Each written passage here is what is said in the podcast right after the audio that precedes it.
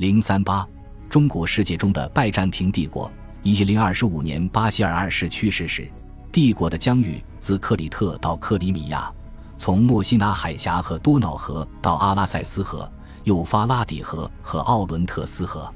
真正能够对这些边境造成严重威胁的，只有奥托三世的继承人亨利二世和康拉德二世统治下的神圣罗马帝国。他们进攻意大利南部的拜占庭领地，煽动地方叛乱。但是由于他们行动的基地远离他们干预的地区，而难以发挥作用。拜占庭帝国与其北方的两个近邻马扎尔人和罗斯人的关系整体上看得到改善，主要由于后两者于十世纪末皈依了基督教。罗斯人是从拜占庭帝国接受的基督教，同时巴西尔二世的妹妹安娜还成为基辅大公弗拉基米尔的新娘。而基辅远离君士坦丁堡，也避免了随着保加利亚皈依基督教而出现的难解的恶性循环。也是由于距离遥远，一定程度上使得拜占庭帝国得以与什叶派法蒂玛王朝和平共存。这个国家于969年在埃及夺取政权后，迅速崛起，成为伊斯兰世界主要的强国。开罗的法蒂玛王朝主要的对头是巴格达的阿巴斯王朝。尽管拜占庭帝国与法蒂玛王朝在叙利亚发生过冲突，疯狂的哈里发哈基姆由于迫害基督徒并摧毁包括耶路撒冷圣母教堂在内的许多教堂，而严重损害了两国关系。但是巴希尔二世在稳定东部前线局势后，一改其前任皇帝尼基弗鲁斯二世和约翰一世的政策，停止收复近东地区的行动，而致力于清算保加利亚人。从而使得和平共处成为可能。在其统治的最后几年，他收复了西西里。这样，一零二十五年时，拜占庭帝国的局势就非常明显的预示出来。甚至二十五年以后，帝国除并吞埃德萨城和阿尼与卡尔斯统治下的亚美尼亚王国之外，其东部疆域几乎没有任何扩大。但是到一千零八十年，帝国面临巨大的麻烦。他迅速丧失了对整个亚洲领土的控制，在巴尔干半岛的地位也摇摇欲坠，遭到严重侵蚀。从十一世纪末记载这些事件的拜占庭作家开始，有关这次倒霉大难的解释就汗牛充栋。拜占庭显然存在着领导方面的失误和制度上的缺陷，而诊断症状比确诊病因更为容易。二十世纪的学者试图从封建主义发展。自由小农破产以及官僚贵族和军事贵族冲突造成的经济衰败和军事无能上解释这次危机，这种解释已经过时了，比十一世纪关于那些君主不负责任且无能的统治的说法好不了多少。从结构上看，我们可以说，此时轮到拜占庭帝国需经历过度扩张带来的难题。帝国生存的实力，从地理学角度观察，已经消耗殆尽，失去活力。疆域不再紧凑充实，文化上也更多元化，社会组织更为复杂，而帝国正是因为战争的胜利、领土的并吞和安全越来越有保证而发展了社会组织。此时，拜占庭帝国还是同一个帝国，可能比他原来的最佳状态还要好很多，但是他的敌人却突然变得不再是同样的敌人了。拜占庭帝国一直面对着周围那些发展成国家的近邻。他能以优势地位居高临下的成功应对和妥善处理与他们相关的事务，但他还没有准备好对付那些在国家机构之外行动的敌人，例如十一世纪中期突破边界入侵帝国的那三个入侵者：帕陈涅格人、塞尔柱突厥人和诺曼人。对帝国心腹首都地区和巴西尔二世取得战绩地区的最急迫威胁来自帕陈涅格人。这个部落联盟自九世纪末就一直主宰着西部的庞廷大草原。帕陈涅格人在其邻近居民马扎尔人、哈扎尔人、保加尔人中拥有可怕的名声。与这些邻居不同，他们顽固地坚持自己的异教信仰和游牧生活。拜占庭帝国征服保加利亚，使得帕陈涅格人与帝国发生直接接触，他们遂成为帝国在多瑙河下游主要的邻居。起初。拜占庭帝国以重兵驻守边疆，拒抗他们于境外。但是1033至1036年间，他们发动一系列袭击，造成巨大灾难。其中一次甚至突进到塞萨洛尼基城下。此后，米海尔四世政府制定了三项措施来稳定边防：减少边境巡逻部队的数量，在多瑙河南部地区设立人烟稀少、无人耕种的荒芜地带，扶植发展边境要塞周围的市场，以便为这些游牧居民提供手工制品和农业产品。不然，他们就将发动袭击，抢夺这些货物。这些政策似乎发挥了作用，直到一千零四十六年，帕陈涅格人遭到乌古斯突厥人的攻击而向西迁徙，再为生乱。皇帝君士坦丁九世试图通过挑动不同酋长之间对立争斗的传统分化办法和质疑之术削弱他们，却意外受挫，未能奏效。拜占庭帝国在此后的对抗中更加处于不利地位，被迫于一千零五十三年签署三十年合约，允许迁徙的部落居民定居在多瑙河南部黑海内陆地区。这个地区非常靠近早年保加利亚王国的核心地区。拜占庭帝国依旧控制着多瑙河各城镇，但是与七世纪初保加利亚人给君士坦丁堡人造成的灾难类似的梦魇仍然挥之不去。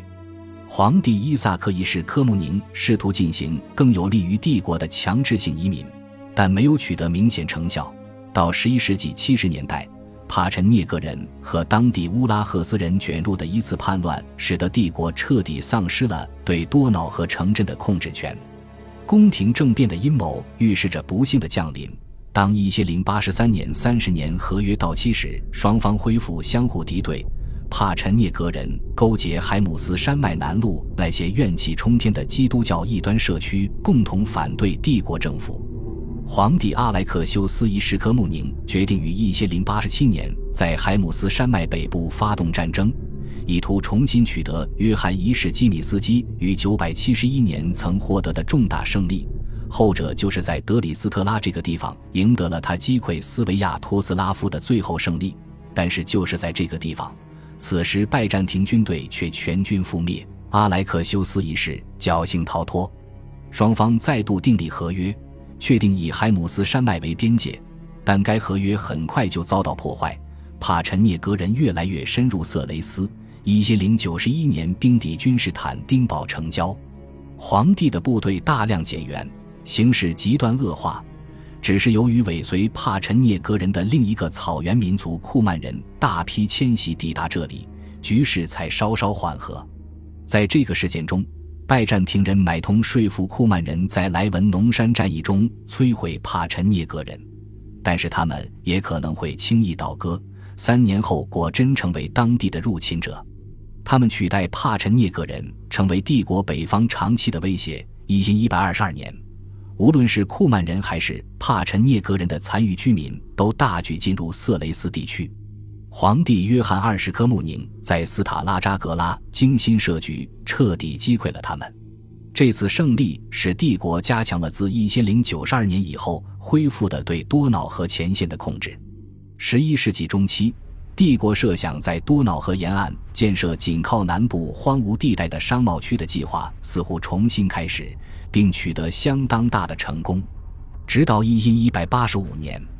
多瑙河下游流域一直是帝国最持久稳定的边境区域。这大概还得益于俄国君主某种程度的合作，他们也在多瑙河各城镇的商贸财富中分得一杯羹。